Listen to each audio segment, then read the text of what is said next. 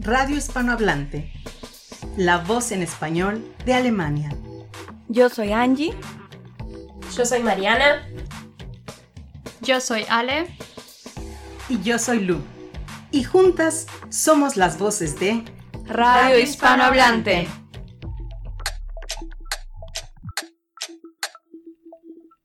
Pónganse cómodos, súbanle a la radio y quédense con nosotros los siguientes 60 minutos de una tarde más de jueves. Comenzamos.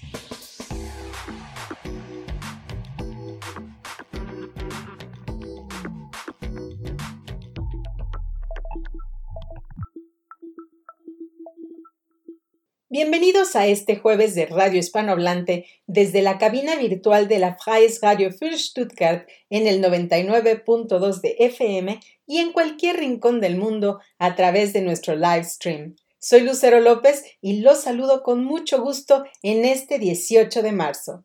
Muchas gracias a todos los que nos están sintonizando desde cerca en Alemania y Europa o a la distancia. También un saludo especial a mis queridas compañeras Angie, Ale y Mariana, deseando que pronto podamos trabajar juntas de nuevo. A todos los invito a quedarse a este programa especial dedicado a una maravillosa fusión entre música y literatura. Para dar inicio, quiero contarles que la canción que me inspiró para este programa está basada en la novela Las batallas en el desierto del autor mexicano José Emilio Pacheco, quien fue poeta, narrador, ensayista y traductor y ha sido uno de los escritores más importantes de la literatura mexicana del siglo XX. La novela se sitúa a finales de los años 40 y su protagonista es Carlos, un niño que estando a punto de convertirse en un adolescente, se enamora perdidamente de la mamá de su amigo Jim. La historia de esa iniciación amorosa, de su deseo imposible e incurable es también la historia de la reacción de la sociedad adulta de aquellos años. Una vez se le cuestionó a José Emilio Pacheco acerca de esta canción basada en su libro y esta fue su respuesta. Muy cómoda. Eh, me, gusta mucho y estoy muy agradecido porque no tienen idea de la cantidad de personas que han leído el libro gracias a Café Tacuba. Incluso, incluso un un escritor, un escritor joven, muy, muy joven, peruano, muy, muy bueno, de mucho éxito en España, que se llama Santiago Rocagnolo, me decía, yo conocí el libro por Café Tacuba, y me dice que si había ganado mucho dinero, yo no he cobrado un centavo. Y este y los de Café Tacuba muy amables, y no los conozco, por las razones que decía, y dijeron, este, me invitaron a cenar, esto lo he contado varias veces, no hay ninguna novedad, me invitaron a cenar cuando coincidimos en Querétaro. Eh, dice, eh, ven al concierto y al terminar el concierto ya tenemos un restaurante donde están esperando. Yo estaba como si vais. ¿Te lo conté eso? Sí, sí. Entonces, la plaza de toros de Querétaro, llena de jóvenes como ustedes, 30 mil o 40 mil, y en una esquina, dos cabecitas blancas que éramos. que éramos, que éramos Monsiváis y yo, pero tuvieron tanto éxito que tuvieron que salir en un oscuro este, escondidos, o sea que no hubo oportunidad de, conocer a Café Tacuba, bueno, de conocer, hablar con ellos, pero sí les agradezco mucho lo que hicieron. Y lo que más me asombra, ya es una canción de hace bastante tiempo, pero lo que más me asombra es que en el, en el eh, que es rock, rolla, lo que hablan como si todo el mundo hubiera leído el libro, como si todo el mundo estuviera enterado de lo que se trata, ¿verdad? Eso es muy notable. Como podemos ver, era un hombre sencillo y con un gran sentido del humor. Es así como la agrupación de pop rock alternativa mexicana, que nace a fines de los 80 y que es integrada por Rubén Isaac Albarrán como vocalista, Emanuel Meme del Real en los teclados y coros, y los hermanos Joselo Oso Rangel en la guitarra y Enrique Quique Rangel en el bajo, incluyen en su primer álbum homónimo del año 1992 la canción Las Batallas.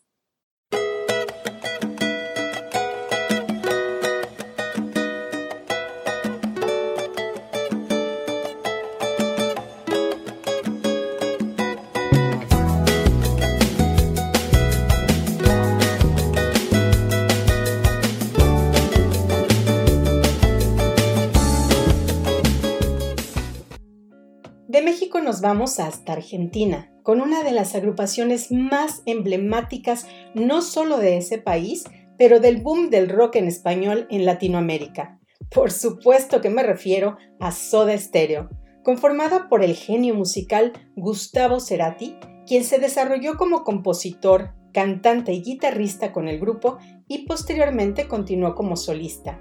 El bajista era Zeta Bocio y en la batería estaba Charlie Alberti. Fueron el primer grupo de habla hispana en conseguir un éxito masivo en Latinoamérica y tuvieron un papel muy importante en el desarrollo y la difusión del rock iberoamericano y el rock en español durante las décadas de los 80 y 90. En 1997 se desintegró la banda con una gira de despedida que inició en el Palacio de los Deportes de la Ciudad de México y concluyó el 20 de septiembre de 1997 en el Estadio Vespucio Liberty de Buenos Aires, en Argentina, luego de seis conciertos en Norteamérica y Sudamérica. En el 2007 se reúnen una última vez para tocar en vivo en una gira continental llamada Me Verás Volver, en la que reunió a más de un millón de seguidores, rompiendo varios récords de asistencia y números de conciertos.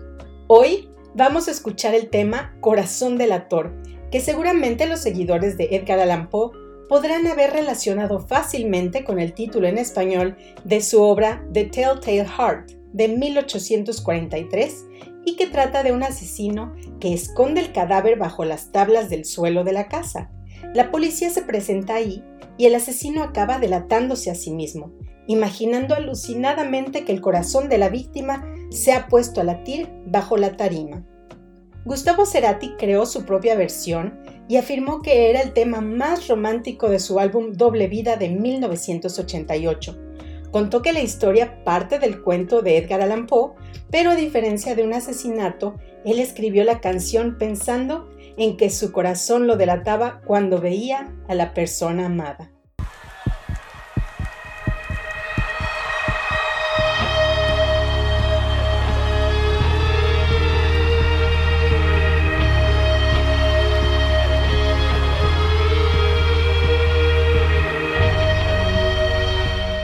Siguiendo nuestro recorrido por América del Sur, llegamos ahora a Colombia. El tema de nuestra siguiente canción fue inspirado por el ganador del Premio Nobel de Literatura de 1982, Gabriel García Márquez, quien obtuvo este reconocimiento por sus novelas e historias cortas en las que lo fantástico y lo real se combinan en un mundo ricamente compuesto de imaginación, lo que refleja la vida y los conflictos de un continente. El amor en los tiempos de cólera es la novela favorita de Gabo, ya que está inspirada en los amores contrariados de sus padres y decía que es por la que le gustaría ser recordado. Aquí se describe de manera magistral la historia de amor entre Florentino Ariza y Fermina Daza. A través de su lenguaje, García Márquez nos transporta a través de todos los matices amorosos que se dan en esta relación y lo hace de manera poética. Esta novela fue llevada a la pantalla grande en el 2007 bajo la dirección de Mike Newell y fue protagonizada por Giovanna Mezzogiorno, Javier Bardem y Benjamin Bratt. De ahí se desprende también una banda sonora y el tema principal de la película corre a cargo de una artista colombiana de fama internacional. Por supuesto que se trata de Shakira. Los invito a escuchar su interpretación de Hay Amores.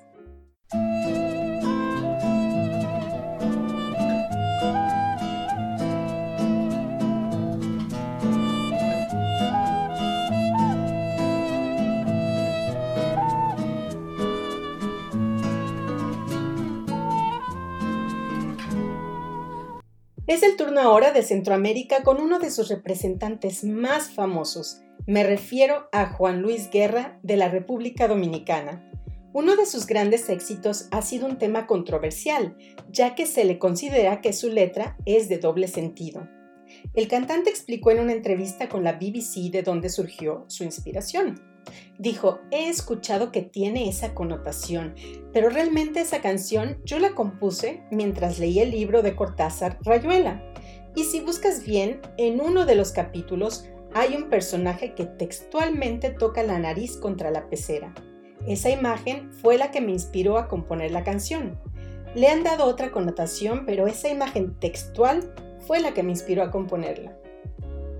Rayuela es la obra que lanza a la fama al argentino Julio Cortázar. Esta novela tiene una peculiaridad y es que el autor nos invita a jugar, ya que puede ser leída de dos maneras. Se puede hacer una lectura lineal, como de costumbre, o sea, de los capítulos 1 al 56, en cuyo caso apenas conoceremos la historia, o se puede hacer siguiendo el tablero de dirección propuesto por el autor, y este inicia en el capítulo 73, es decir, a saltos de un fragmento al otro. La novela trata de la relación dispar entre Horacio Oliveira y Lucía, conocida como la maga, quienes viven un tórrido y apasionado romance. La maga lo ama, sin embargo, él mantiene una actitud distante, no quiere involucrarse en, la relación a pesar de sentir un sentimiento fuerte ante ella. La causa de esa distancia puede ser por la disparidad del nivel intelectual. Horacio posee una educación completa, mientras la maga, por tener una baja formación educativa, apenas puede intervenir en las largas discusiones intelectuales que sostiene su amante con otros compañeros de su entorno. Ambos pertenecen a un club llamado Club de la Serpiente, donde asiduamente se reúnen con un grupo de amigos. La maga es extrovertida, ingenua, tierna y aventurera, cualidades que atraen a Oliveira. El Club de la Serpiente está conformado por un grupo de músicos, artistas y escritores que se pasan el tiempo bebiendo y escuchando música de jazz. Discuten diversos temas, pero la maga no puede seguir el hilo por su escasa preparación cultural. No obstante, el club le demuestra afecto y condescendencia. Del álbum Bachata Rosa de 1990 se desprende el tema Burbujas de Amor, y esta es la voz de Juan Luis Guerra.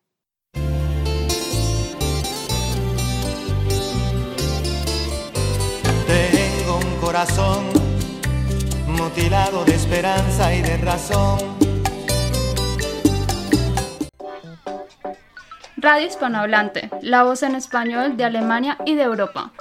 Sintoniza la frecuencia de la Freies Radio für Stuttgart, el 99.2 FM, o da clic en el live stream de nuestra web, freies-radio.de. Pasa una hora genial y alegre con nosotras, cada segundo jueves de mes, de 2 a 3 de la tarde. Más información en nuestra cuenta de Instagram, Radio Hispanohablante. Continuamos. Aquí vamos a disfrutar de la combinación de dos enormes talentos. Gabo regresa a nuestra lista con su magistral obra Cien años de soledad. Esta novela está ambientada en el pueblo de Macondo, lugar ficticio que refleja muchas de las costumbres y anécdotas vividas por García Márquez durante su infancia en su pueblo natal, Aracataca, en la costa caribe de Colombia. El libro narra la historia de la familia Buendía a través de siete generaciones durante 100 años. Esta novela de 1967 es una obra emblemática del realismo mágico del siglo XX. Este es un movimiento literario hispanoamericano surgido a mediados de ese siglo y se caracteriza por la inclusión de elementos fantásticos en la narración, con lo que se pretende profundizar en la realidad a través de lo mágico que hay en ella. Ahora les presento esta canción compuesta por el artista peruano Danilo Camino Díez Canseco del año 1969, inspirada por Cien años de soledad y que se volvió popular en la magnífica interpretación y la inigualable voz del actor y cantautor mexicano de trova, música folclórica y balada, Oscar Chávez, quien murió el año pasado víctima del COVID. Esto es Macondo.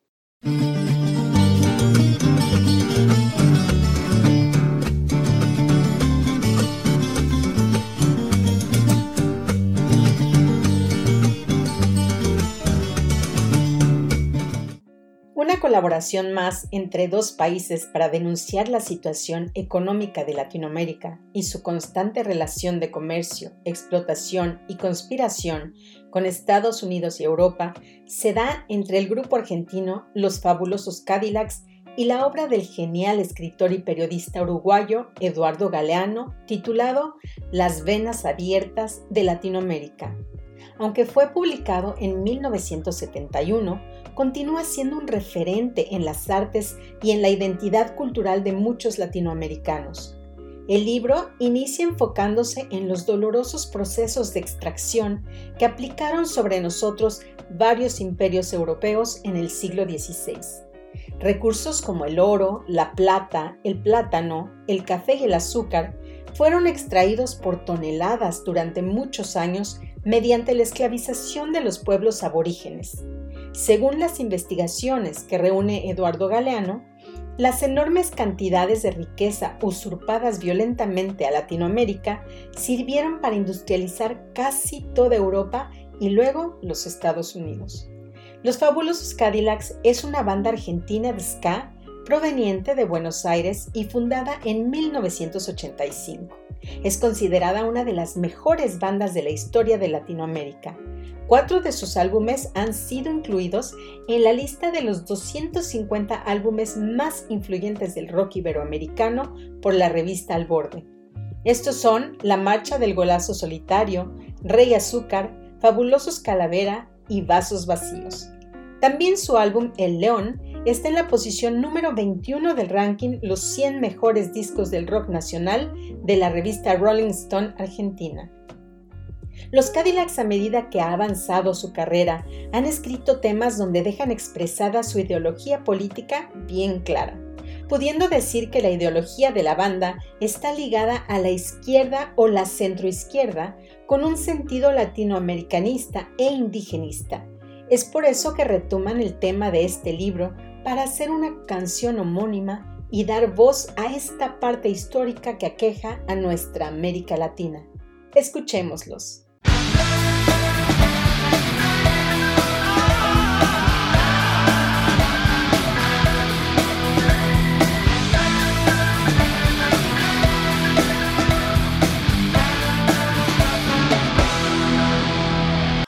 Argentina es un país con una gran tradición musical y con grandes compositores e intérpretes. Ya habíamos hablado de Soda Stereo y ahora nos toca apreciar la obra de Gustavo Cerati como solista. Gustavo nació el 11 de agosto de 1959 en Buenos Aires y desde los nueve años era palpable su inclinación por la música. Tras 15 años de formar parte de Soda Stereo, se separaron en 1997 Posteriormente, Cerati experimentó con distintos sonidos, entre ellos la música electrónica, la música de orquesta y el hip hop, buscando distanciarse de las ideas musicales de Soda Stereo. El último trabajo de Cerati fue como solista y este fue Fuerza Natural, que salió al mercado en el 2009. Fue un éxito instantáneo a menos de una semana de su lanzamiento, encabezaba las ventas de Argentina, México, Colombia y Chile. En abril del 2010, durante un descanso de su gira internacional Fuerza Natural, Cerati comentó que aún buscaba expandir sus límites como artista. Afirmó que su creatividad seguía fluyendo. Menos de un mes más tarde, el 16 de mayo, se desvaneció al final de un concierto en Caracas. Había sufrido un accidente cerebrovascular desde ese momento entró en coma y jamás despertó. Estuvo conectado a un respirador artificial desde el episodio y hasta su muerte en septiembre de 2014. Pero hoy vamos a hablar de la inspiración que nació de la obra del escritor y poeta argentino Jorge Luis Borges, específicamente del cuento escrito en 1941. El jardín de senderos que se bifurcan es el nombre de una supuesta novela china que representaría el tiempo, pero Borges trivializa este tema al escribir en el prólogo de Ficciones que el jardín de senderos que se bifurcan es una pieza policial. La canción de Cerati lanzada en 1999 tiene la influencia innegable de este cuento. Este escrito, al igual que su canción, tienen como idea central la mecánica cuántica que influye en la vida y las acciones de cada persona, en la existencia de mundos paralelos y distintas líneas temporales. Solo tenemos el aquí y ahora.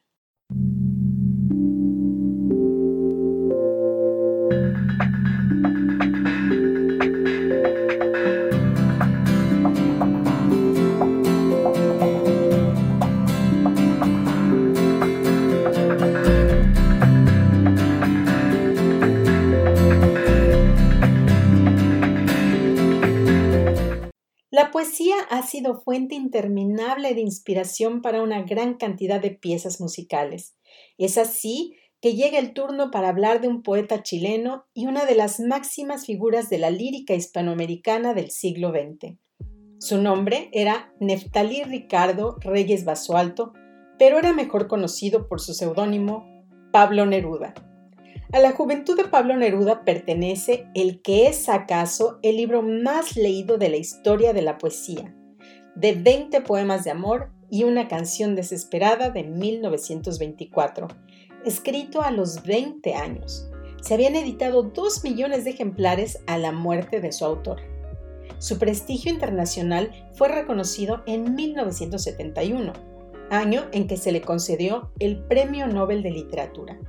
El año anterior, Pablo había renunciado a la candidatura presidencial en favor de Salvador Allende, quien lo nombró poco después embajador en París. Dos años más tarde, ya gravemente enfermo, regresó a Chile, Falleció en Santiago el 23 de septiembre de 1973, profundamente afectado por el golpe de Estado del general Augusto Pinochet, que 12 días antes había derrocado a Salvador Allende. Del libro Cien sonetos de amor de Pablo Neruda, el cantante español Pedro Guerra escogió el poema Antes de amarte, amor, para hacerlo canción. Es un poema romántico, de una delicadeza y belleza extremas, se incluye en el disco Neruda de Corazón, donde se grabaron 18 poemas musicalizados por otros tantos músicos y que acompañado de dos DVDs sobre el poeta aparecieron en el año 2004.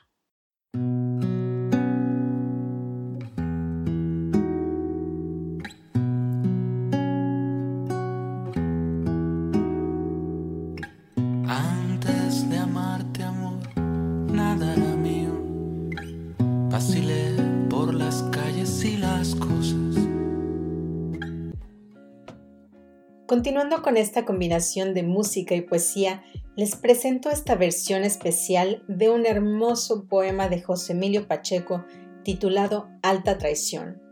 Este poema está interpretado por el maestro Oscar Chávez, pero con la colaboración de Guillermo Velázquez, quien es conocido como uno de los representantes del huapango arribeño de la música folclórica de México.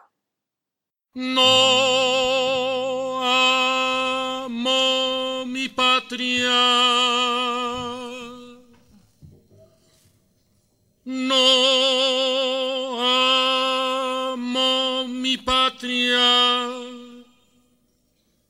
Su fulgor abstracto es inasible.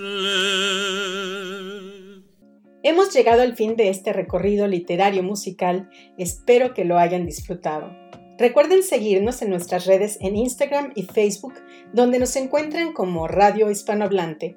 Los esperamos el próximo jueves 25 de marzo. Soy Lucero López y les deseo una magnífica tarde aquí en Europa y un día espléndido en Latinoamérica. Hasta la próxima.